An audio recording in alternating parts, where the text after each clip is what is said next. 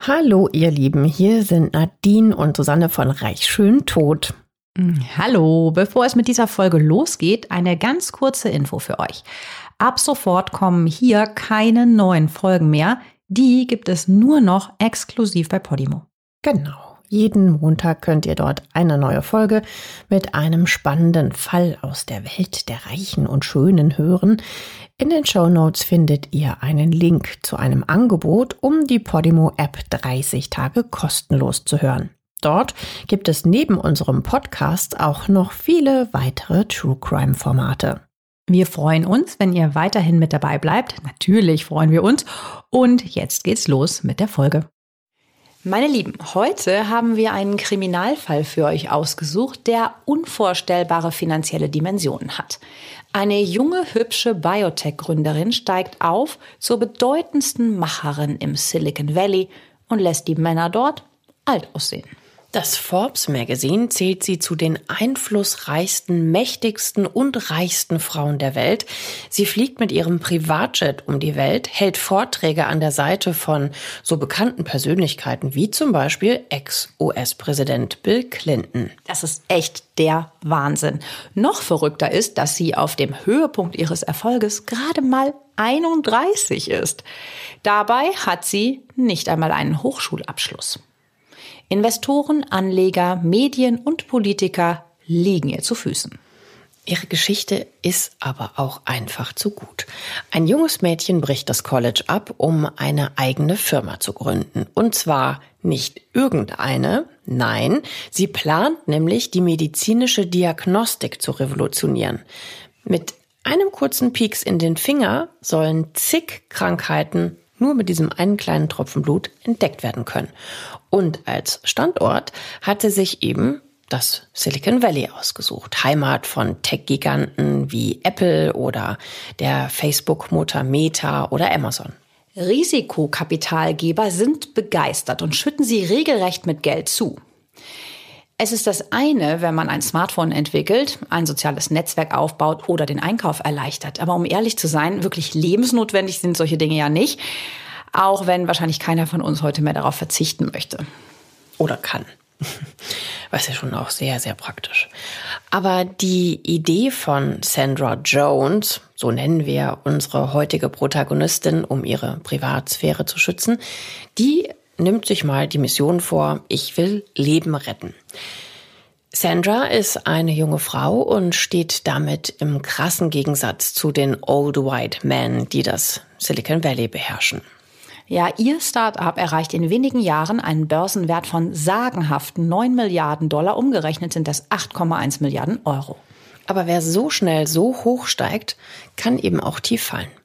So ist das auch bei Sandra Jones, die das renommierte Wirtschaftsmagazin Forbes noch im Jahr 2015 zur jüngsten und reichsten Selfmade-Milliardärin in den USA kürt. Selfmade-Milliardärin. Ne, nur um es nochmal zu betonen. Doch äh, noch im selben Jahr, also 2015, beginnen die Probleme, über die wir natürlich ausführlich sprechen werden. Und am Ende findet sich die Multimilliardärin vor Gericht wieder. Was bei dem aufsehenerregenden Prozess rauskommt, worum es überhaupt ging, welche unfassbaren Verbrechen sie und ihre Partner begangen haben und wie diese sogar zum Tod eines ihrer Mitarbeiter führen, das erfahrt ihr in unserer heutigen Folge von Reich Schön Tot. Hallo, ich bin Susanne. Und hallo, ich bin Nadine. Beginnen werden wir unseren heutigen Fall aber mit einem Verbrechen, das quasi die Initialzündung für alles weitere ist, was passiert ist. Der Tatort ist die renommierte Stanford University in Kalifornien. Hier studiert Sandra Jones seit einigen Jahren Chemical Engineering, was übersetzt Ingenieurwesen im chemischen Bereich bedeutet. Viele Freunde hat die 19-Jährige nicht. Deshalb ist sie froh, dass sie am Samstag, den 4. Oktober 2003, zu einer Party eingeladen wird. Die Party findet in dem Haus der Sigma Chi Bruderschaft statt, das der Universität gehört. Ein kurzer Einwurf noch zu diesen Bruderschaften, die du gerade erwähnt hast. Ähm, die sind in den USA sehr aktiv und tragen halt meistens äh, griechische Buchstaben. Sie sind jetzt mal so ganz grob vergleichbar mit den Burschenschaften in Deutschland, wobei die Bruderschaften eine deutlich wichtigere Funktion einnehmen. Wenn du da nämlich Mitglied wirst, was gar nicht so einfach ist und auch erst nach teilweise haarsträubenden Aufnahmeritualen erfolgt, darfst du in dem Bruderschaftshaus wohnen und bekommst teilweise sogar finanzielle Unterstützung von altgedienten Mitgliedern, die es beruflich schon geschafft haben. Die helfen dir dann auch später enorm weiter, wenn du nach deinem Abschluss einen Job suchst. Also das ist wie so eine Art geschlossene Kaste. Wer drin ist, wird später meist auch erfolgreich sein. Den Bruderschaften eilt aber auch ein gewisser Ruf voraus. Partys, Sex und Drogen stehen bei den Studierenden, die auf dem Campus leben, hoch im Kurs. Das Gut, äh, nicht nur bei den Bruderschaften höchstwahrscheinlich. Das gilt auch für die Sigma Chi Bruderschaft, die als regelrechte Partytiere galten. Die treiben es tatsächlich so bunt, dass ihnen im Jahr 2018 die Uni sogar den Mietvertrag kündigt, nachdem bei einer Party sieben Studierende unwissentlich unter Drogen gesetzt wurden. Sandra Jones geht also zu der Party, was sich als schlechte Idee erweist. Die schüchterne 19-Jährige mit ihren langen dunklen Haaren, ihrer schlanken Figur und ihren riesigen blauen Augen wirkt noch ein bisschen wie ein, wie ein Schulmädchen, also halt noch eher jung und, und so, ne, unschuldig so ein bisschen von der Optik her. Ein gefundenes Fressen für manche der älteren Studenten. Es wird getrunken, gelacht, getanzt und geflirtet, was das Zeug hält. Und natürlich fließt auch Alkohol in Strömen, obwohl viele jüngere Semester anwesend sind, die in den USA ja eigentlich auch erst mit 21 Jahren Alkohol trinken dürfen. Gegen ein Uhr nachts soll es dann passiert sein. So erzählt es Sandra später. Ein junger Mann hätte sich an sie rangemacht, sagt sie später aus, und in einem der Zimmer vergewaltigt. Erst um drei Uhr morgens wäre sie aus dem Sigma Chi Haus entkommen, gibt sie später zu Protokoll. Mhm, aber sie verständigt wohl nicht gleich die Polizei. Dort ruft sie erst um 22 Uhr an, also 19 Stunden später, und meldet die angebliche Vergewaltigung. Das ist allerdings bei angeblichen oder auch echten Vergewaltigungen nicht unüblich. Viele Opfer sind voller Scham, haben Angst, dass man ihnen nicht glauben könnte. Und manche zeigen die Taten sogar erst Monate, manchmal sogar Jahre später an oder natürlich manche auch nie. Mhm, das ist natürlich ein Problem. Auch im Fall von Sandra Jones bekleckern sich die Polizeibeamten jetzt wirklich nicht mit Übereifer. Derartige Beschuldigungen im Zuge von Verbindungspartys sind nicht gerade ungewöhnlich für die Beamten. Manchmal gibt es dabei auch tatsächlich Falschmeldungen. Dahinter steckt dann zum Beispiel eine persönliche Kränkung oder auch Rache. Solche Fälle gab es dort schon in der Vergangenheit. Also ob die Polizisten in diesem Fall jetzt auch annahmen, dass es vielleicht eine Falschanschuldigung war, wissen wir nicht. Auch nicht, ob irgendwelche Ermittlungen eingeleitet wurden. Das Polizeiprotokoll existiert nämlich nicht mehr. Es gibt lediglich ein Dokument, das den Anruf bestätigt. In dem Dokument das nur eine Seite lang ist übrigens, ist sogar die Adresse des mutmaßlichen Tatorts falsch geschrieben. Statt Lejeune Mall steht dort Lausen Mall. Das äh, spricht jetzt auch nicht unbedingt dafür, dass die Beamten da mit der größtmöglichen Sorgfalt die äh, Anzeige aufgegeben haben, beziehungsweise der nachgegangen sind. Ansonsten ist lediglich der Tatzeitpunkt vermerkt, den Sandra angegeben hat, und der Grund für die Anzeige, der mit angeblichem sexuellem Übergriff bzw. Angriff beschrieben wird. Falls es Ermittlungen gegeben haben sollte, verlaufen die im Sand. Es gibt jedenfalls keine Anklage. Diese, ja, ja, wir wissen es eben nicht, stattgefundene oder auch nicht stattgefundene äh, Vergewaltigung oder auf jeden Fall, was da passiert ist, was auch immer das genau war in dieser Nacht, hat vermutlich Sandra schwer zugesetzt, denn irgendwas ist passiert. Nach dieser Tat schmeißt sie nämlich ihr Studium und verlässt die Stanford University. Vor Gericht äh, sagt sie später über die Folgen der Vergewaltigung aus. Ich fragte mich, wie ich in der Lage sein würde, diese Erfahrung zu verarbeiten und was ich mit meinem Leben anfangen wollte. Ich beschloss, dass ich mein Leben ändern werde, indem ich diese Firma aufbaue. Ja, also sie stellt es so ein bisschen dar später, als habe sie die Firma gegründet, um von schrecklichsten Erinnerungen wegzukommen. Also so eine Art mh, hm, Psychotherapie mit wirtschaftlichem Hintergrund. Ja, so kann man es vielleicht sagen. Zumindest, wenn man ihr glaubt. Denn ob es diese Vergewaltigung wirklich gab, das hattest du eben schon erwähnt, das wissen wir nicht. Auch sonst weiß niemand etwas von der Vergewaltigung, bis sie 18 Jahre später vor Gericht eben über dieses dramatische Ereignis spricht. Wie vieles im Leben von Sandra Jones, das auch unklar bleibt. Ja, bei der Firmengründung bekommt sie Hilfe von einem Mann, der von allen nur Sunny genannt wird. Aber sonnig, wie der Name jetzt so vermuten lässt, ist sein Gemüt eigentlich nicht. Darauf kommen wir jetzt gleich noch genau zu sprechen. Ja, also jetzt erstmal weiter zu dieser Firmengründung. Sunny bittet Sandra aber nicht nur seine Hilfe an, sondern noch viel mehr. Vor Gericht macht sie später dazu folgende Aussage. Er sagte, ich sei jetzt in Sicherheit, da ich ihn getroffen hatte. Ob er sich dabei möglicherweise auf die Vergewaltigung bezog, wissen wir nicht. Auf alle Fälle kommen sich die beiden näher und werden dann schließlich sogar auch ein Paar. Die beiden kennen sich übrigens davor schon, nämlich aus Peking. Und für diese Geschichte müssen wir kurz etwas ausholen. Ist ja doch etwas ungewöhnlich, dass sich dann zwei Amerikaner wieder treffen, die sich aus Peking schon kennen. Sandra Jones wird am 3. Februar 84 in der US-Hauptstadt Washington geboren. Ihr Vater stammt aus einer wohlhabenden Familie. Der Ur-Uropa des Vaters hat nämlich im Jahr 1868 die Firma Fleischmanns Hefe gegründet. Und dieses Unternehmen steigt tatsächlich zu einem der führenden Hefeproduzenten der gesamten USA auf. Ja. Die Firma ist heute übrigens nicht mehr im Familienbesitz, aber den Jones geht es finanziell sehr gut, auch wenn sie jetzt nicht so zu den Superreichen gehören. Als alteingesessene Industriellenfamilie hat der Vater beste Kontakte in die Wirtschaft aber auch in die Politik. Er arbeitet in verschiedenen Führungspositionen in Regierungsbehörden wie der Behörde für Entwicklungshilfe oder der Umweltbehörde.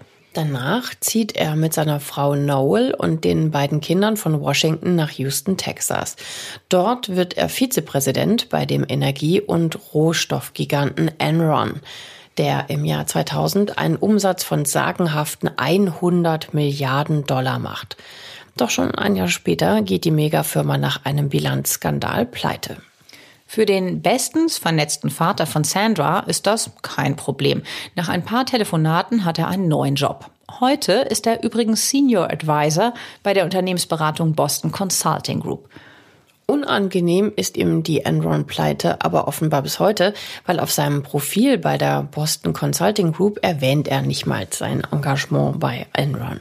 Gut, das ist jetzt vielleicht auch nichts, womit man sich rühmen kann, so ein Bilanzskandal. Wie für viele Anleger, die bei der Pleite ihr gesamtes Geld verlieren, kommt auch für die 17-jährige Sandra das Ende der Firma, wo ihr Vater angestellt war, wie aus dem Nichts. Sie macht also schon in jungen Jahren die Erfahrung, dass es mit einer großen renommierten Firma von einem Tag auf den anderen zu Ende sein kann. Auch ihre Mutter ist übrigens beruflich sehr erfolgreich und war Mitarbeiterin im US-Kongressausschuss. Sandra Jones stammt also aus einer durchaus gut situierten Familie.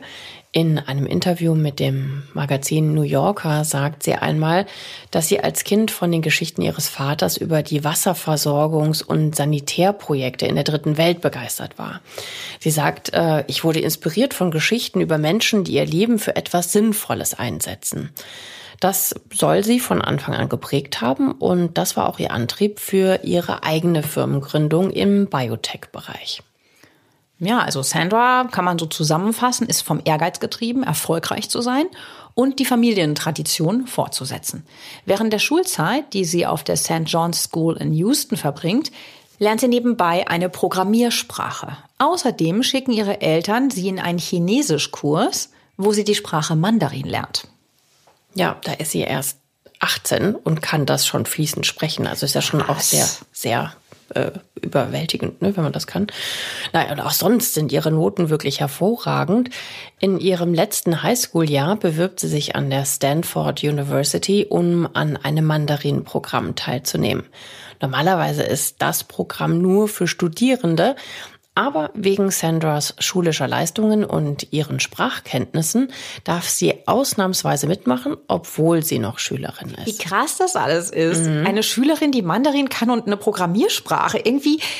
Und die dann mal eben so schon früh ab auf die Stanford darf. Also Stanford schon, auch ja. noch, eine der Elite-Unis. Also irgendwie ist das meilenweit von unseren Schulerinnerungen entfernt. Ja. Jedenfalls dieses Mandarin-Programm führt sie dann eben auch nach Peking, wo sie dann ja den 37-jährigen Sunny kennenlernt. Nochmal zur Erinnerung, sie ist da 18. Sunny ist eben auch Teil des Programms. Er ist zwar schon eben 37 und damit deutlich älter als die anderen Studierenden. Er macht gerade seinen Master in Informatik an der Stanford, um ein Abschlusszertifikat der renommierten Hochschule zu bekommen. Damit kann er ja eigentlich so gut wie jeden Job im Informatikbereich ergattern und deshalb ist er mit in Peking dabei.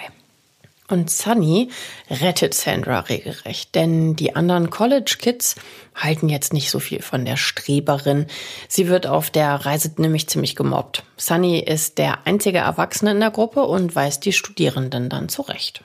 Ja, das verbindet natürlich. Ne? Nach dem Ende des Mandarin-Programms kehrt Sandra zurück in die USA und beginnt im Herbst 2002 an der Stanford University zu studieren. Auch hier sind ihre Leistungen wieder gut. Überrascht mich irgendwie jetzt nicht. Mhm. Als ihr erstes Studienjahr zu Ende ist, arbeitet sie in den Ferien sogar in einem Forschungslabor. Ja, es ist aber jetzt kein publiker Studentenjob, wo du jetzt Kaffee kochst, sondern sie forscht im Sommer 2003 an der Agency for Science, Technology and Research in Singapur.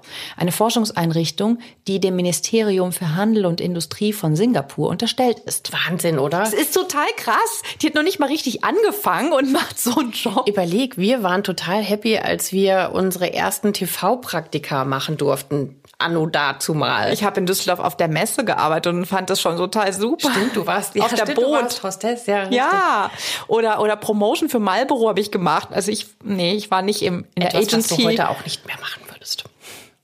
Sicher. Aber, aber Chupa Chups war cool. So Lollis hatte ich immer was Süßes. Ja, also sie entscheidet sich eben für Science, Technology and Research und dort testet sie Blutproben auf das Virus SARS-CoV-1, einem Vorgänger des leider allseits bekannten Coronavirus. Als sie Ende September aus Singapur nach Stanford zurückfliegt, kommt es wenige Tage später in den frühen Morgenstunden des 5. Oktober 2003 zu der mutmaßlichen Vergewaltigung. Danach bricht sie ihr Studium ab. Im März 2004 wird sie dann auch offiziell exmatrikuliert. Wie ihre Eltern auf diese Entscheidung reagieren, wissen wir leider nicht. Immerhin gehört ja natürlich die Stanford zu einer der besten Unis und sie ist auch nicht gerade billig. Also das zu schmeißen ist schon ungewöhnlich. Mhm, das stimmt. Wer übrigens aktuell dort studieren möchte, muss eine jährliche Studiengebühr von 52.857 US-Dollar berappen. Krass. Wahnsinn. Ja, also da müssen die Eltern dann auch schon recht viel Kohle auf der hohen Kante haben, dass man sich das leisten kann. Oder man bekommt ein Stipendium, wenn man Glück hat. Ja, ist einfach das Jahreseinkommen mancher Familien und da hast du noch keine Wohnung. Also vermutlich ähm, waren ihre Eltern ihr nicht böse, als sie ihr Studium abbricht, weil sie nämlich das Geld behalten darf, das ihre Eltern für ihr Studium zurückgelegt hatten. Also ein paar hunderttausend Dollar, weil du studierst ja so einige Jährchen. Und dieses Geld nutzt sie jetzt, um ihre erste Firma zu gründen. Da Sandra aber keine Ahnung von Firmengründungen hat, meldet sie sich Anfang 2004 per E-Mail bei Sunny. Der wurde übrigens in Pakistan geboren und wuchs in Indien auf. Er arbeitet in den 1990er Jahren als Softwareentwickler bei Lotus, anschließend als Vertriebsleiter für Microsoft in Nordkalifornien. Als es im Jahr 1999 so richtig steil mit dem Dotcom-Boom nach oben geht, wird er Präsident eines Startups namens commercebit.com. Nicht mal ein Jahr später wird das Unternehmen für 225 Millionen Dollar verkauft. Entschuldigung, 225 Millionen Dollar. Mhm. Wie die New York Times berichtet, wird Sunny über Nacht um 40 Millionen Dollar reicher. Hm, aber er hat keine große Lust, seinen Gewinn zu versteuern. Deshalb heuert er laut Vanity Fair die Wirtschaftsprüfungsgesellschaft BDO Seidman an, die sollen einen künstlichen Steuerverlust in Höhe von 41 Millionen Dollar produzieren. Und so muss Sunny anschließend keinen Cent an Steuern zahlen. Ja. Also erstmal. Gewieft, aber assi, ne? was so das Gemeinwohl betrifft, muss man ja auch mal irgendwie sagen. Vier Jahre später fliegt im Jahr 2004 der Schwindel durch die Steuerbehörden auf. Aha, also doch. Sunny muss Millionen an Steuern nachzahlen. Er verklagt daraufhin die Wirtschaftsprüfungsgesellschaft, weil sie ihn angeblich falsch beraten hat. Die Klage wird 2008 zu nicht genannten Bedingungen außergerichtlich beigelegt. Ja, also so viel mal zum Hintergrund, ähm, dass ihr Sunny so ein bisschen einordnen könnt. Jetzt nochmal zurück zu der Beziehung der beiden, Sandra und Sunny. Die war ja am Anfang rein freundschaftlich. Aber Sandra ist auch so fasziniert von dem Tech-Experten. Später wird sie vor Gericht aussagen, ich verstand, dass er ein wirklich erfolgreicher Geschäftsmann war, dass er in den frühen Tagen von Microsoft mit Bill Gates zusammengearbeitet hatte. Ich sprach mit ihm darüber, eine Firma gründen zu wollen und ich bat ihn um Rat. Sunny ist Feuer und Flamme von der Idee. Er berät sie, wo er nur kann. Dabei müssen sich die beiden offensichtlich ja dann auch näher gekommen sein. Wann die beiden ihre Beziehung genau beginnen, ist unbekannt. Sie haben ihre Liebe immerhin zwölf Jahre geheim gehalten.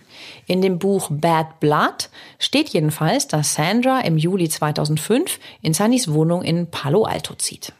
Kurz zur Info, Palo Alto, das ist eine Stadt in Kalifornien mit knapp 70.000 Einwohnern und die liegt im Silicon Valley.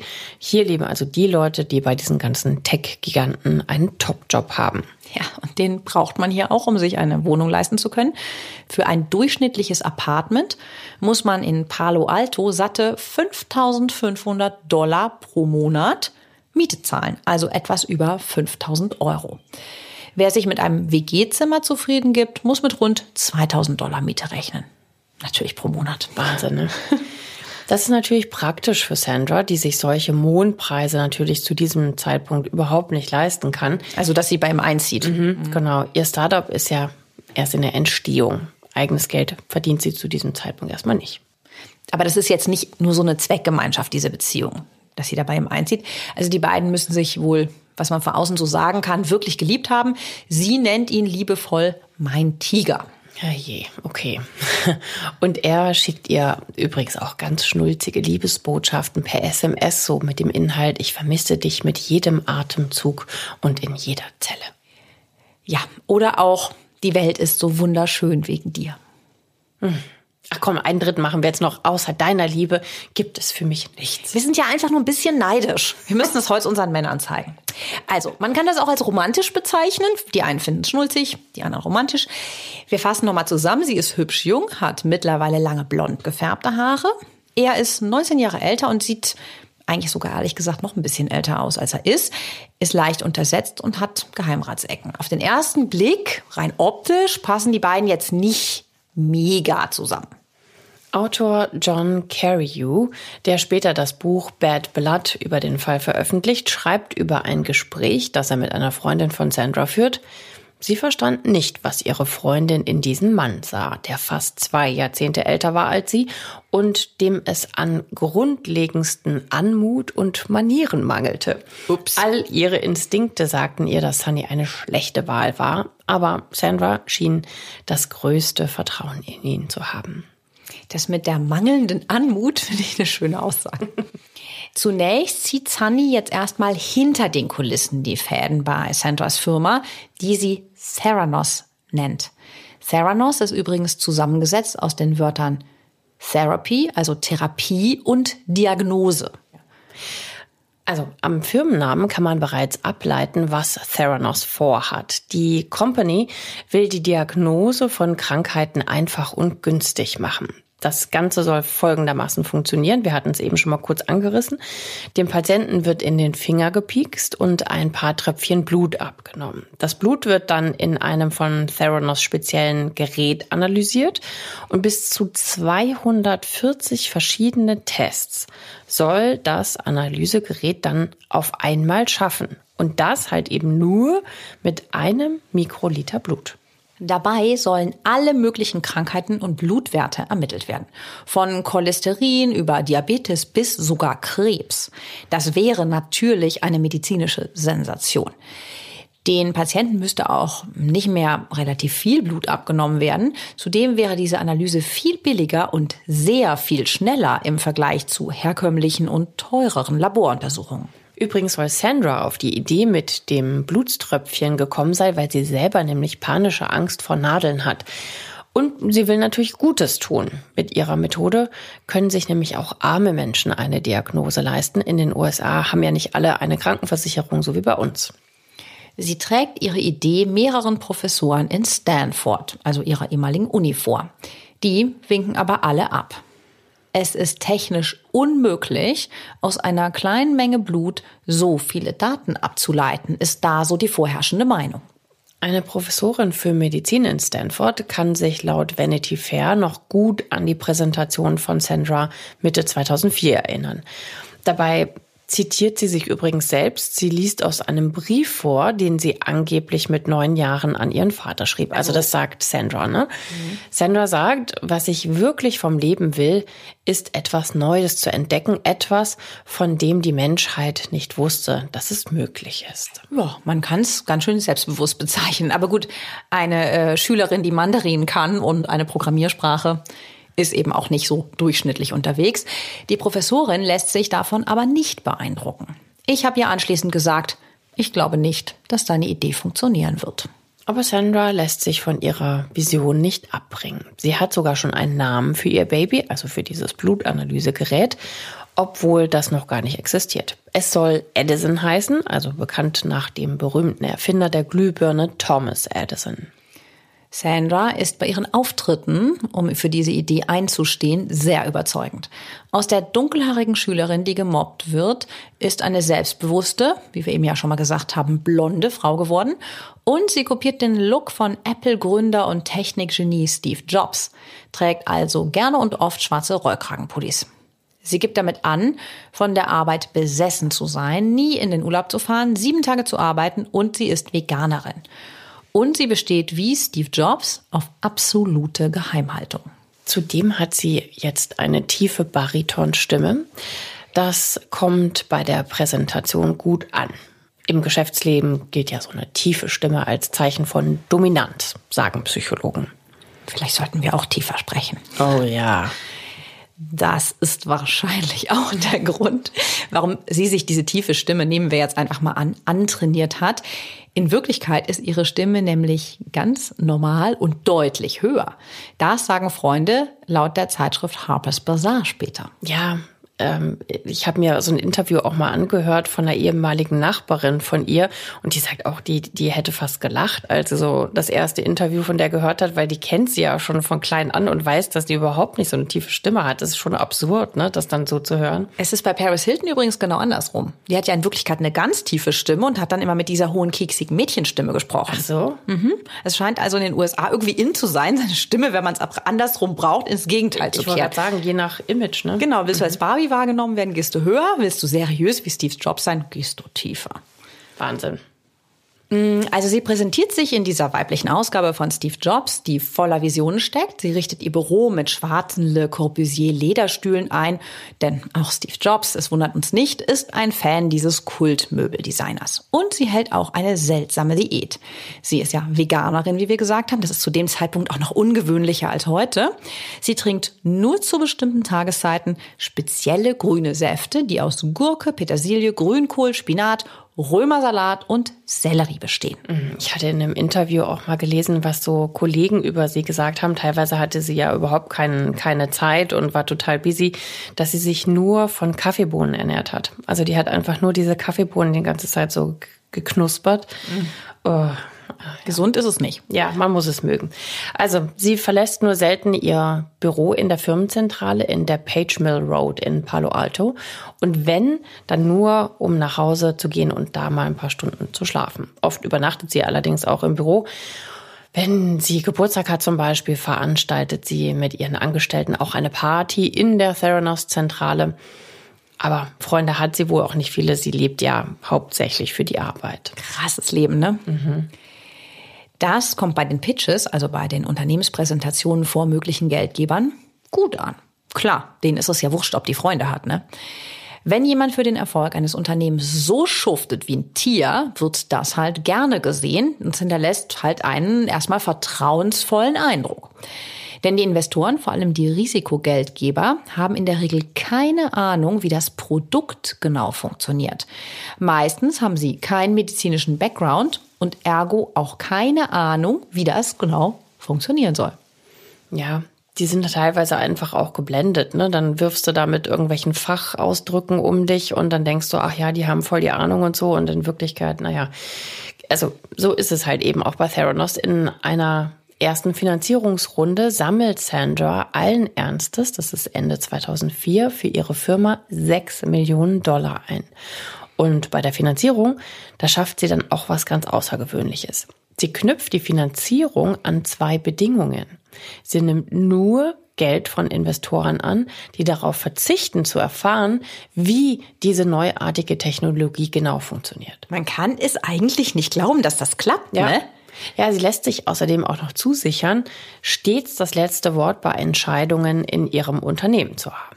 Es ist wirklich ein gewagter Ritt, ne? Also mit solchen Ansagen vergraulst du ja auch schon mal schnell VCs, also Venture Capitalists, Risikokapitalgeber. Ja, in dem Fall von Sandra ist das allerdings wirklich anders. Also die Investoren rennen ihr die Bude ein, ja, weil alle wollen natürlich mit teilhaben an diesem riesengroßen Stück Kuchen, was da sich auftürmt und wollen eben bei dieser neuartigen Analysemethode ganz vorne mit dabei sein. Und das hat einen guten Grund. Die prognostizierten Gewinne von Theranos sind exorbitant. Also wir sprechen von Milliarden. Wobei Risikoanleger meist gar nicht auf die Gewinne der Zukunft schauen. Sie wollen, dass der Wert des Unternehmens möglichst schnell steigt, damit sie dann ihre Anteile maximal gewinnbringend schnell wiederverkaufen können. Es folgen in den nächsten Jahren weitere Finanzierungsrunden. Ein neuartiges Medizinprodukt zu entwickeln ist teuer und dauert Jahre. Ende 2010 hat Theranos insgesamt über 92 Millionen Dollar Risikokapital eingesammelt. Wahnsinn, ne? Gut ein Jahr zuvor steigt im September 2009 auch Sunny in einer offiziellen Funktion bei Theranos ein. Er wird nämlich Präsident sowie Chief Operating Officer im Unternehmen. CEO halt, ne? Damit ist er die zweitwichtigste Person hinter Sandra bei Theranos und gleichzeitig ihre rechte Hand. Das Sicherheitspersonal nennt ihn ehrfurchtsvoll Eagle 2, also Adler 2. Er ist ja dann Geschäftsführer. Eagle 1 ist natürlich Sandra. Ja, das ist natürlich schon ein bisschen ungewöhnlich, dass er gleich zu so einem hohen Posten kommt. Zum einen äh, hat er als gelernter Programmierer ja überhaupt gar keine Ahnung von Medizin und zum anderen ist da ja auch noch diese Sache mit dem Steuerbetrug, was ja eigentlich kein gutes Licht auf Sunny wirft. Auch für die Angestellten ist der Einstieg von Sunny keine gute Nachricht. Laut Autor John Carew ist Sunny gegenüber den Mitarbeitern kalt und abweisend. Er erzeugt sogar ein Klima der Angst bei Theranos. Den Kollegen ist es untereinander verboten, über ihre Arbeit zu sprechen. Wenn sie es doch tun, werden sie abgemahnt oder bekommen Post von Anwälten. Selbst wenn sie das Unternehmen verlassen, dürfen sie nicht über ihre Tätigkeit reden. Auf dem Karrierenetzwerk LinkedIn schreibt ein ehemaliger Mitarbeiter von Theranos, ich habe hier gearbeitet. Aber jedes Mal, wenn ich sage, was ich getan habe, bekomme ich einen Brief von einem Anwalt. Ich werde wahrscheinlich einen Brief von einem Anwalt bekommen, weil ich das hier geschrieben habe. Und ich meine, es ist völlig inhaltsleer, ne? Ja. Gruselig auch, ne? Mhm. Selbst Besucher der Firmenzentrale müssen eine Verschwiegenheitserklärung unterschreiben, bevor sie ins Gebäude gelassen werden. Wer sich weigert, das zu unterschreiben, der muss dann auch draußen bleiben. Oh, ein großes Geheimnis. Das macht es natürlich auch total spannend irgendwo, ne? Im Juli 2011 erreicht die Firma ein neues Level. Aber nicht etwa, weil der Edison-Apparat endlich marktreif ist, es geht vielmehr um den neuen Vorstand von Theranos. Die Firma ist nämlich mittlerweile eine Aktiengesellschaft. Bei einem Geschäftstermin lernt Sandra den ehemaligen US-Außenminister George Schulz kennen. Zwei Stunden lang bequatscht sie ihn. Am Ende willigt er ein, in den Vorstand zu gehen von Theranos. Und das ist der entscheidende Türöffner für die Firma. In den nächsten Monaten komplettieren noch weitere prominente Politiker den Vorstand von Theranos. Dabei sind zum Beispiel US-Außenminister-Legende Henry Kissinger, der ehemalige Verteidigungsminister William J. Perry und der ehemalige Senator von Georgia und Vorsitzende des Armed Service Committee, Sam Nunn. Im Unternehmen selbst kann man die Besetzung des Vorstands nicht nachvollziehen. Wie die Vanity Fair schreibt, sagen Angestellte hinter vorgehaltener Hand, das ist ein Gremium, das besser geeignet ist, um zu entscheiden, ob Amerika in den Irak einmarschieren sollte, als eine Bluttestfirma zu überprüfen. Klar, wenn man überlegt, wo die herkommen. Aber Sandra heuert diese Leute nicht wegen ihrer fachlichen Expertise an, sondern sie sollen ihr viel mehr Türen öffnen und natürlich für eine enorm hohe Glaubwürdigkeit sorgen. Wenn eine Firma von so prominenten Politikern und Ex-Politikern geführt wird, muss sie ja total seriös sein. Öffentlich wird sie für ihren Schachzug mit dem Vorstand voll abgefeiert. Die San Francisco Business Times schreibt begeistert, dass es Sandra geschafft hat, den berühmtesten Vorstand in der Unternehmensgeschichte der USA gebildet zu haben. Ihre Kontakte werden sich schon wenige Monate später als sehr nützlich erweisen. Im Jahr 2012 beschließt Sandra, ihr Edison-Analysegerät an das Verteidigungsministerium zu verkaufen. Es soll in Afghanistan zum Einsatz kommen und bei Soldaten eingesetzt werden. Vielleicht fragt ihr euch, warum wir euch noch nicht verraten haben, dass das Gerät mittlerweile funktioniert. Das hat einen sehr einfachen Grund. Es funktioniert nämlich nicht. Das ist Wahnsinn. Ich meine, wie weit die schon ist, ne? Mhm. Die hat da den mega Vorstand und das Ding funktioniert schlicht nicht. Das weiß aber zu dem Zeitpunkt keiner. Denn Theranos betreibt mehrere Labore. Dort werden die Blutproben hingeschickt und ganz klassisch analysiert. Das bedeutet, dass mit Hilfe herkömmlicher Analysegeräte von anderen Herstellern übrigens das Blut ja ganz normal untersucht wird, wie immer. Ja, auch an dieser Stelle fragt man sich, ne, das eigentliche Versprechen des Unternehmens war ja einen Tropfen Blut. Wenn du aber ganz viel abgezapft bekommst, ja, weil es normal analysiert wird bei einem ganz anderen Unternehmen, das, das musst du doch. Äh, deshalb wahrscheinlich auch die ganze Nummer mit der extremen Geheimhaltung. Sandra hält sich an eine goldene Regel, die natürlich nicht nur im Silicon Valley, aber auch dort gilt. Fake it till you make it. Also, man versucht so lange zu lügen und zu behaupten, dass ein Produkt funktioniert, bis es schließlich wirklich einsatzbereit ist. Hoffentlich. Was aber gut bei Investoren klappt, die auf einen Unternehmenserfolg in der Zukunft wetten, funktioniert beim mächtigen Verteidigungsministerium der USA allerdings nicht. Da nehmen sich Spezialisten erstmal gründlich die neue Technik vor, bevor sie an Soldaten eingesetzt wird. Gott sei Dank. Ja, zum Glück guckt da jetzt mal einer genauer. Das ist einfach unglaublich, wie lange das schon so ging, ja. Naja, und die Spezialisten des Verteidigungsministeriums entdecken sehr schnell, dass die Technologie ziemlich ungenau ist. Und die wurde nicht von der FDA, der Food and Drug Administration, also der Lebensmittelüberwachungs- und Arzneimittelbehörde, überprüft. Genau dafür hat Sandra ja einen ehemaligen Verteidigungsminister und zwei Ex-Außenminister in den Vorstand berufen.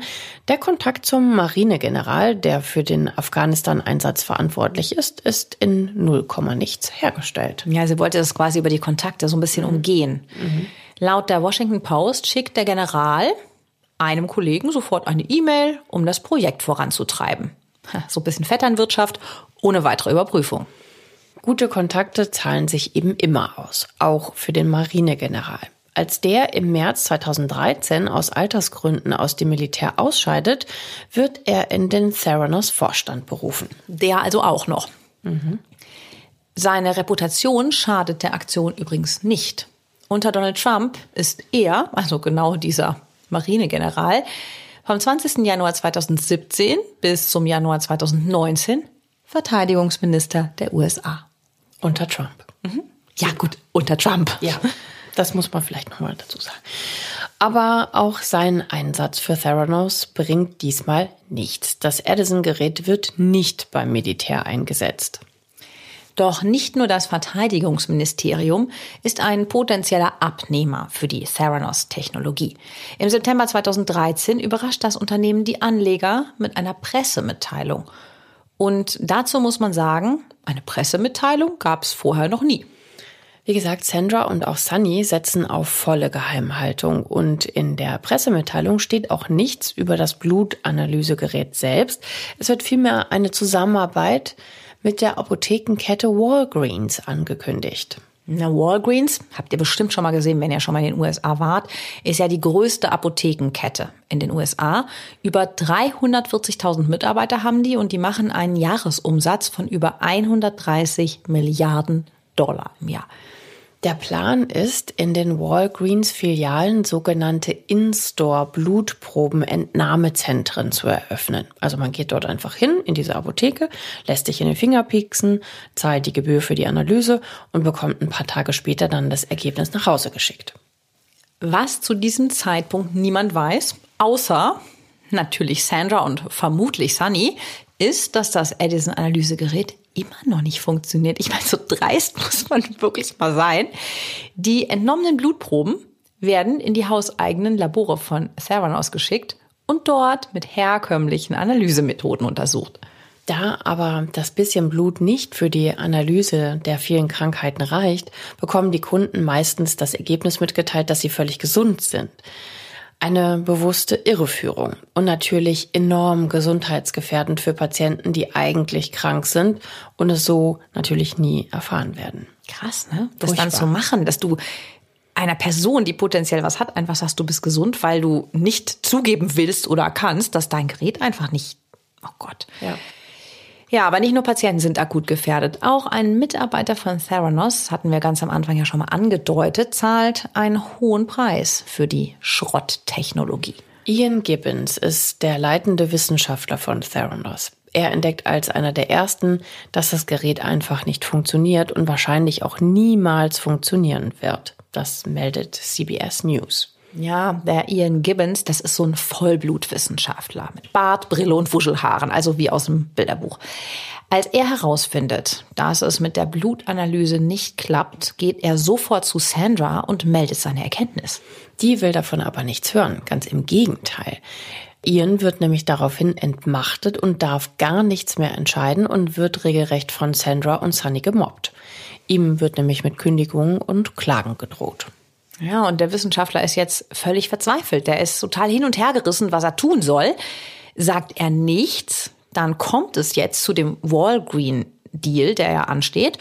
Und damit gefährdet er das Leben von tausenden Patienten.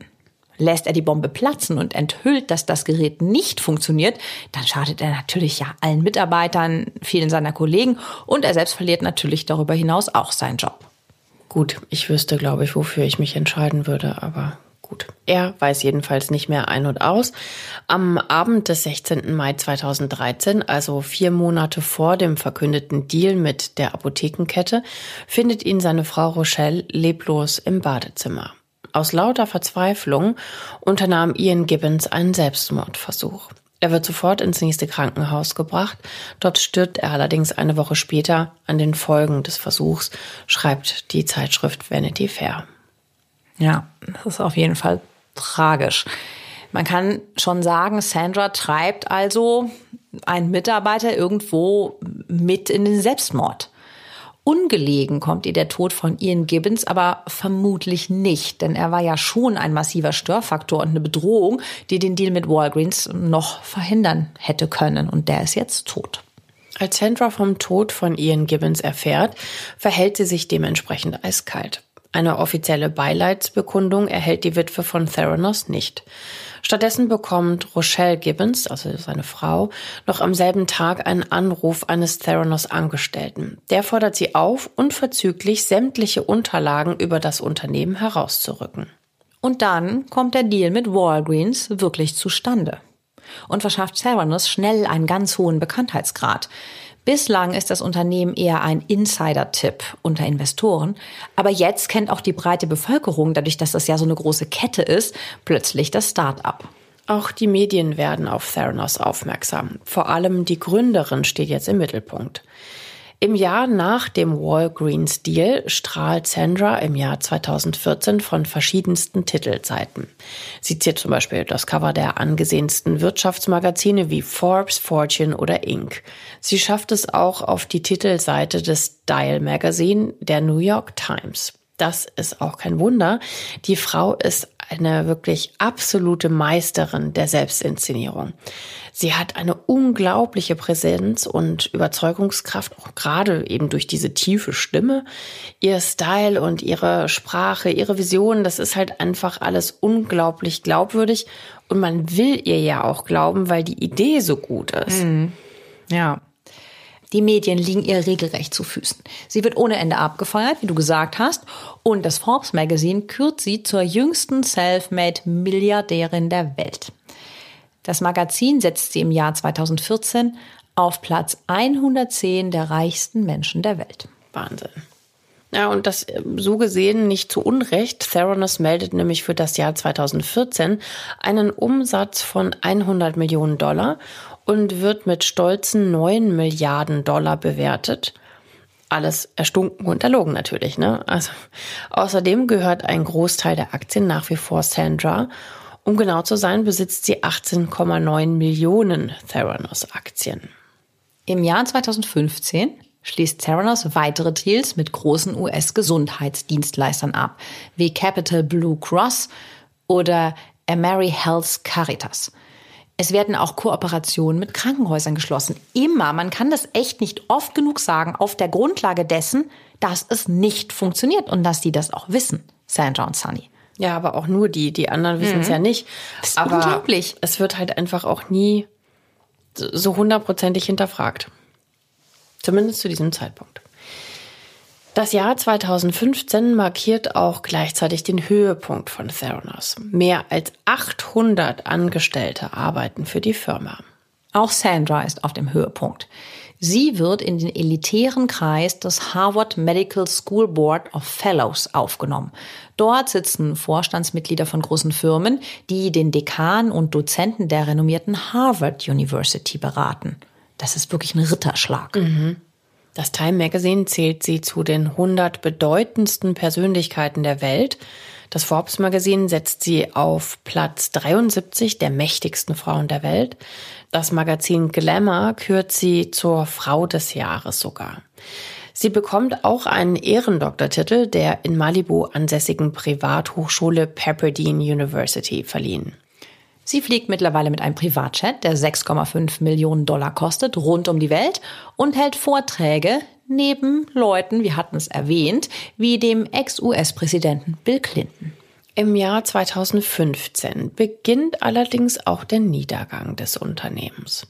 Am 25. August 2015 stehen plötzlich drei Ermittler der Food and Drug Administration, also der Arzneimittelbehörde, unangekündigt vor dem Hauptsitz von Theranos in der Page Mill Road in Palo Alto.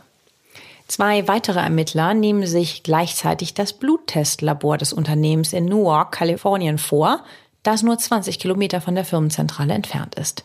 Die Ermittler sollen, ich sage mal jetzt mal endlich, die Einrichtung überprüfen.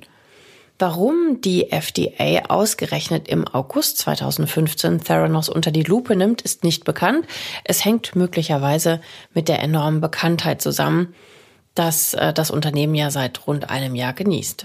Ja, es ist sogar sehr wahrscheinlich, denn durch die Verschwiegenheitspolitik ähm, die bei Theranos ja herrscht, hatten wir ja ausgiebig erklärt, fliegt das Unternehmen einfach sehr unter dem Radar.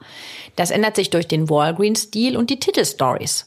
Und man darf nicht vergessen, Sandra vertreibt im großen Stil medizinische Geräte, für die es eine Lizenzierung der FDA einfach braucht.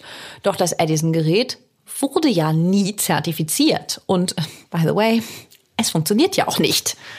Das ist natürlich ganz schön riskant für Sandra. Aber in den USA ist es jetzt nicht so unüblich, dass ein Unternehmen erstmal macht und hinterher schaut, was dabei rauskommt. Jetzt mal sehr böse gesagt. Sandra weiß oder ahnt zumindest, dass eben am Ende nichts rauskommt. Laut einem Bericht der Vanity Fair gerät Sandra regelrecht in Panik, als jetzt die Ermittler vor der Tür stehen. Ja, welche Überraschung. Denn die Ergebnisse der Ermittler sind niederschmetternd. Die Behörde entdeckt, dass die Testergebnisse extrem ungenau sind. Noch schockierender ist die Tatsache, dass man bei Theranos offenbar genau wusste, dass die Tests Müll sind. Die interne Qualitätskontrolle stellt in mindestens 81 Fällen fest, dass Patienten falsche Testergebnisse bekamen. Informiert wurden diese Patienten darüber aber nicht. Das ist natürlich ein Hammer. Aber für Sandra und Theranos kommt es noch viel dicker. Etwa zur selben Zeit, als die Ermittler der FDA Theranos auf Herz und Nieren prüfen, bekommt der Journalist John Carreyrou einen Tipp. Er ist übrigens ein preisgekrönter Journalist, der schon zweimal die wichtigste Auszeichnung für Journalisten, nämlich den Pulitzer-Preis bekommen hat. Er leitet seit einiger Zeit das Gesundheits- und Wissenschaftsressort in New York beim angesehenen Wall Street Journal. Und dieser Reporter weiß nicht, was er von dem Tipp halten soll.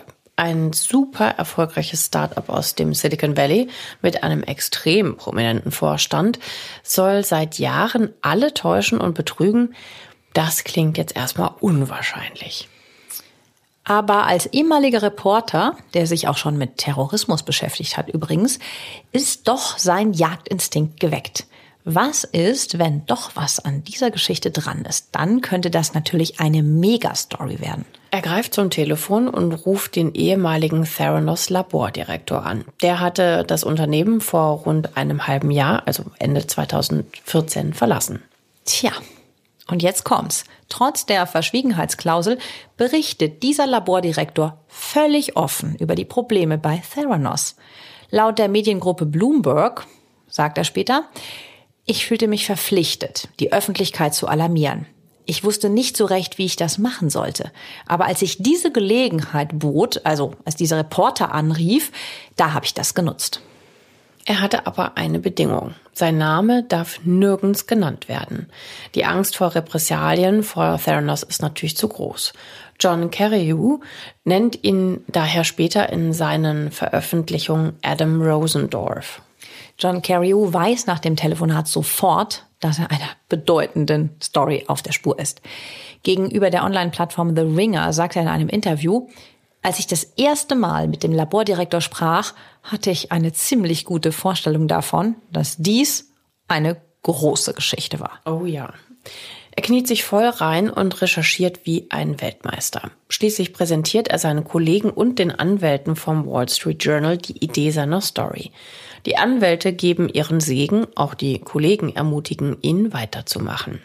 Ja, das bestärkt ihn natürlich jetzt. Ne? Er sagt, es ist in Ordnung, wenn Sie eine Smartphone-App oder ein soziales Netzwerk haben und damit live gehen, bevor es fertig ist. Menschen werden halt da nicht sterben, aber in der Medizin ist das was anderes. Also das war so auch ein Grund, warum er weitergemacht hat. Ne? Mhm. So wie wichtig das halt auch vom Thema her war. Ja, ja, total. Er bittet Theranos dann auch um eine Stellungnahme zu seinen Rechercheergebnissen. Doch statt einer Stellungnahme erhält der Journalist Post von einer renommierten Anwaltskanzlei. Der persönliche Anwalt von Sandra droht mit massiven rechtlichen Konsequenzen und einer Schadensersatzklage in Millionenhöhe. Es soll mit allen Mitteln versucht werden, die Veröffentlichung des Artikels zu verhindern. Da kann es einem als Reporter natürlich schon mal anders werden. Mhm. Aber John Carreyrou lässt sich nicht einschüchtern. Auch die Chefredaktion will die Geschichte unbedingt veröffentlichen. Die Story ist halt einfach auch zu gut und vor allem bestens recherchiert. Daher sehen auch die Anwälte des Wall Street Journal möglichen Klagen relativ gelassen entgegen. Am 16. Oktober 2015 wird der Artikel schließlich im Wall Street Journal veröffentlicht. John Carreyrou schildert detailliert, warum das Edison-Analysegerät nicht funktioniert. Er enthüllt außerdem, dass das Unternehmen für seine Tests Blutanalysegeräte von anderen Herstellern verwendet. Der Artikel schlägt ein wie eine Bombe. Das ist ja auch nicht verwunderlich. Schließlich geht es hier ja um nicht weniger als um das Herzstück von Theranos. Also wenn das Edison-Gerät nicht funktioniert, dann ist die Firma quasi wertlos. Zur Erinnerung, im Mai 2015 hatte das Unternehmen ja noch einen Börsenwert von 9 Milliarden Dollar. Seit dem 14. Oktober 2015, also zwei Tage bevor der Artikel erscheint, herrscht große Aufregung bei Theranos. Sandra verschanzt sich mit ihrem Beraterteam zwei Tage und Nächte lang in einem War Room in der Zentrale. Dort werden alle möglichen Reaktionsstrategien besprochen. Wenn jemand in diesen 48 Stunden den Konferenzraum verlässt, dann nur, um mal eben zu duschen oder mal ganz kurz die Augen zuzumachen. Essen und Getränke werden geliefert. Es herrscht so eine richtige Bunkermentalität. Die erste Strategie, die entwickelt wird, ist die, dass renommierte Wissenschaftler öffentlich Theranos verteidigen sollen. Doch diese Idee landet schnell im Papierkorb. Durch die strenge Geheimhaltung durfte sich ja kein Wissenschaftler jemals mit einem Kollegen austauschen. Also hat kein unabhängiger Wissenschaftler einen Einblick in die Forschung. Daher will natürlich auch niemand für Theranos bürgen. Dann bleibt nur noch eine Strategie übrig. Sandra geht in den Angriffsmodus über. Sie muss die Öffentlichkeit davon überzeugen, dass Theranos nach wie vor eine Top-Firma mit einem revolutionären Produkt ist. Das ja, man kann es nicht oft genug sagen, nicht funktioniert. Und zwar gar nicht. Und hat es auch noch nie. Um das zu schaffen, wird noch für denselben Tag ein Auftritt in der Talksendung Mad Money des TV-Senders CNBC vereinbart. Der Host der Show ist Jim Cramer, mit dem ist Sandra seit einiger Zeit befreundet. Ihr Kalkül, Jim Cramer wird seine gute Freundin ja nicht im Fernsehen grillen, sondern ihr die Gelegenheit geben, ihre Version zu erzählen. Die Idee scheint anfangs auch aufzugehen. Jim Kramer ist äußerst gnädig mit ihr. Er fragt sie gleich zu Beginn, was denn eigentlich passiert sei. Also natürlich eine Steilvorlage für Sandra, die entgegnet dann, das passiert, wenn man daran arbeitet, Dinge zu ändern. Zuerst denken sie, du bist verrückt, dann bekämpfen sie dich und dann ganz plötzlich veränderst du die Welt. Dann bittet sie der Moderator mit Ja oder Nein zu antworten, ob denn die Anschuldigungen in dem Artikel stimmen. Sie eiert rum, antwortet statt mit einem Wort mit 198 Wörtern, also richtig souverän wirkt sie an diesem Punkt nicht. Nach ihrer Rückkehr von dem TV-Interview nach Palo Alto tritt sie vor die Belegschaft. Sie nennt das äußerst angesehene Wall Street Journal abfällig eine Boulevardzeitung, die nichts als Unwahrheiten verbreitet und alles falsch versteht.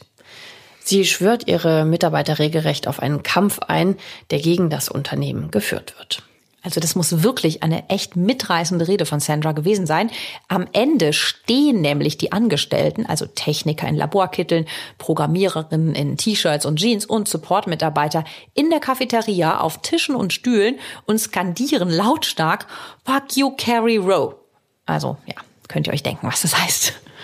Unglaublich, ne? Also kann ich auch schwer nachvollziehen, muss ich ehrlich sagen, weil es gibt ja auch so viele medizinische Angestellte dort, die richtig Ahnung haben und die genau wissen, dass das nicht funktioniert. Das ist echt so verrückt. Oder die Taktik war, dass jeder immer nur so einen kleinen Teilbereich bearbeitet hat und die sich ja nicht austauschen durften, dass sie dadurch irgendwie unterbunden hat, dass die es im Ganzen mal überblickt haben. Ich kann es mir auch super schwierig vorstellen, aber vielleicht war das die Taktik, dass jeder nur so ein Scheibchen weiß.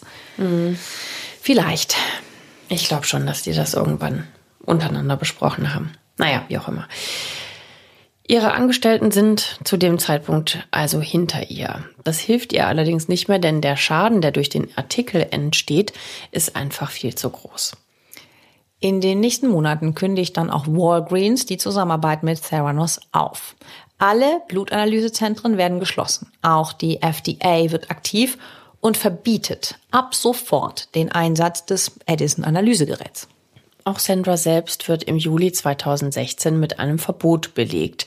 Sie darf zwei Jahre lang kein medizinisches Labor besitzen oder betreiben. Das Forbes Magazine revidiert seine Einschätzung über das Vermögen von Sandra. Das Magazin peinlich berührt von der eigenen Fehleinschätzung schreibt, heute senkt Forbes die Schätzung des Nettovermögens auf Null. Genau wie die Kollegen vom Forbes Magazine korrigieren auch die Macher von Fortune ihre Einschätzung über Sandra Jones. Sie setzen sie auf eine Liste der The World's 19 Most Disappointing Leaders. Das bedeutet natürlich übersetzt die 19 äh, Führer der Welt, die uns am meisten enttäuscht haben. Das Bashing der renommierten Wirtschaftsmedien und der Niedergang ihres Unternehmens sind aber auch nicht das einzige Problem, das Sandra hat, denn mittlerweile ermittelt auch die US-Börsenaufsicht SEC. Ihr drohen sowohl zivil als auch strafrechtliche Prozesse. Sie weist hingegen alle Schuld von sich. Und trotzdem kommen fast im Minutentakt Pressemitteilungen von bekannten Investoren, die alle behaupten, dass sie niemals Geld in Theranos investiert hätten. Es will sich eben niemand die Finger an dem abgestürzten Unternehmen verbrennen. Krass, ne? Vorher wollten es alle haben, alle wollten dabei sein und jetzt, ja. Im Zuge der Ermittlung scheidet übrigens Sunny 2016 aus dem Unternehmen aus, wobei nicht ganz klar ist, von wem der Schritt ausging. Sandra sagt, sie habe ihn gefeuert. Sunny erklärt dagegen, er habe die Firma freiwillig verlassen. Das klingt jetzt nicht gerade harmonisch. Ist es auch nicht. Die zwei sind nämlich mittlerweile auch gar kein Paar mehr. Sie trennen sich ähm, sowohl beruflich als auch privat. Mit Theranos geht es derweil steil bergab und zwar im Rekordtempo. Im Januar 2016 werden 340 Angestellte und im Januar 2017 155 weitere entlassen. Also das sind definitiv die zwölf schlimmsten Monate im Leben von Sandra Jones bis jetzt. Denn es kommt für die mittlerweile immer noch erst 32-Jährige noch dicker. Im Jahr 2017 reicht der Bundesstaat Arizona Klage gegen Theranos ein. Die Anschuldigung, die Firma verkaufte 1,5 Millionen minderwertige Bluttests, alleine nur in Arizona. Theranos kann die Klage außergerichtlich beilegen. Im Gegenzug zahlt das Unternehmen 5 Millionen Dollar und erstattet die Kosten der Tests an die Verbraucher zurück. Die nächste Klage abzuwenden wird deutlich teurer. Anfang März 2018 erhebt die US-Börsenaufsicht SEC Klage gegen Sandra und Sunny wegen Betrugs. Sie sollen Anleger mit falschen Aussagen über ein nicht funktionierendes Produkt geködert haben und ihnen auf diese Weise über 700 Millionen Dollar aus den Rippen geleiert haben. Das sind natürlich schwerwiegende Vorwürfe. Aber das mit Top-Anwälten gespickte Verteidigerteam von Sandra schafft es nach nur kurzen Verhandlungen, zwei Wochen später am 14. März 2018, eine Klage abzuwenden und sich mit der SEC und dem Staatsanwalt auf einen außergerichtlichen Deal einzulassen. Das ist unfassbar eigentlich bei der Faktenlage, dass die Anwälte das geschafft haben. Mhm. Ist auch nicht ganz genau bekannt, wie das vonstatten ging. Der Deal ist aber nicht gerade billig. Sandra verliert ihren Chefposten bei Theranos, muss ihre 18,9 Millionen Aktien an das Unternehmen zurückgeben und eine Geldstrafe über 500.000 Dollar berappen. Die einst gefeierte Milliardärin ist jetzt quasi mittellos. Und in einer vergleichbaren Position bekommt sie auch so schnell keinen Job mehr. Sie darf außerdem zehn Jahre lang keine Führungsposition in einer Aktiengesellschaft übernehmen. Naja, immerhin muss sie nicht ins Gefängnis. Doch das könnte sich noch ändern. Denn nur drei Monate nach dem Deal mit der SEC erhebt am 15. Juni 2018 die Grand Jury Anklage gegen Sandra und ihre ehemals rechte Hand Sunny. Der Vorwurf lautet Investorenbetrug. Den Strafbestand des Investorenbetrugs gibt es so allerdings nicht.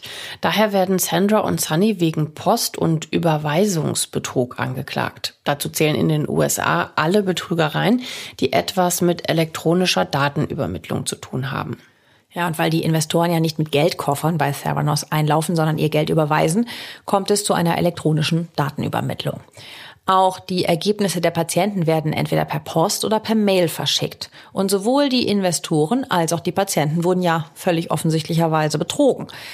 Damit haben wir jetzt hier einen Betrug, der auf Datenübermittlung basiert. Und das ist eher so ein technischer Kniff der Anklage, das darüber zu machen. Mhm. Und was auch ein bisschen kompliziert ist, sie war ja bereits wegen des Betruges angeklagt.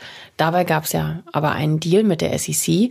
Dennoch wird sie jetzt noch ein zweites Mal angeklagt. Und zweimal wegen desselben Verbrechens angeklagt zu werden, ist bei klassischen Verbrechen ja eigentlich nicht möglich.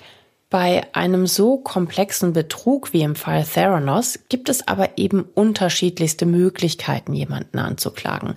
Bei der SEC geht es um Betrug durch falsche Aussagen. Jetzt geht es um Betrug mittels Datenübertragung. Ja, hört sich jetzt auf den ersten Blick alles ziemlich kompliziert an, aber wir halten mal fest, Sandra und Sunny werden ein zweites Mal wegen Betrugs angeklagt.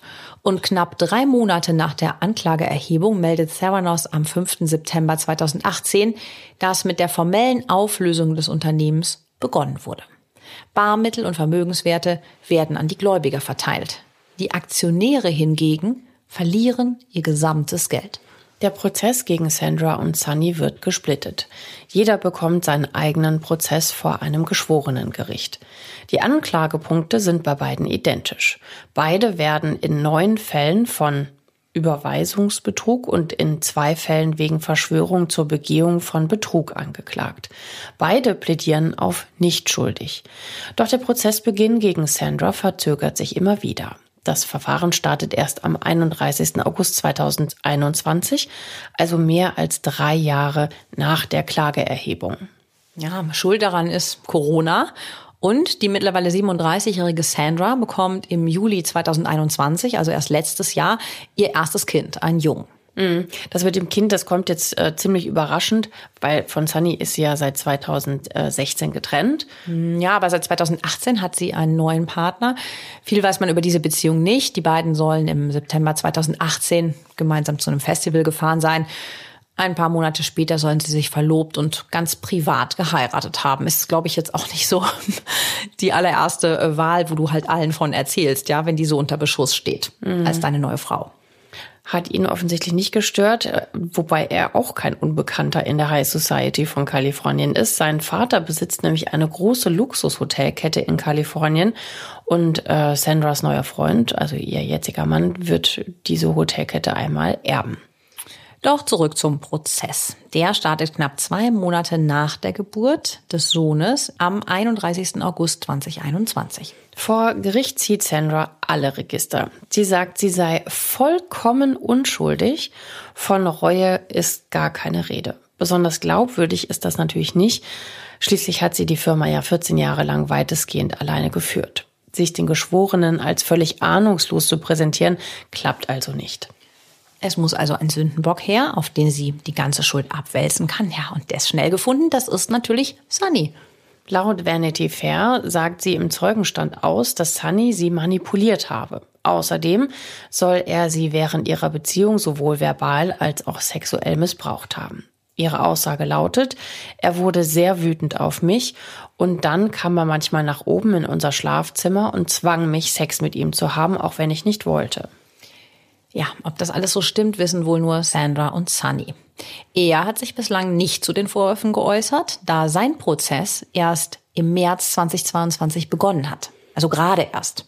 Sandras Versuche im Gerichtssaal die Schuld abzuwälzen sind nicht ganz erfolgreich. Sandra Jones wird am 3. Januar 2022 von den Geschworenen in drei Fällen des Überweisungsbetrugs und in einem Anklagepunkt der Verschwörung zur Begehung eines Überweisungsbetrugs für schuldig befunden.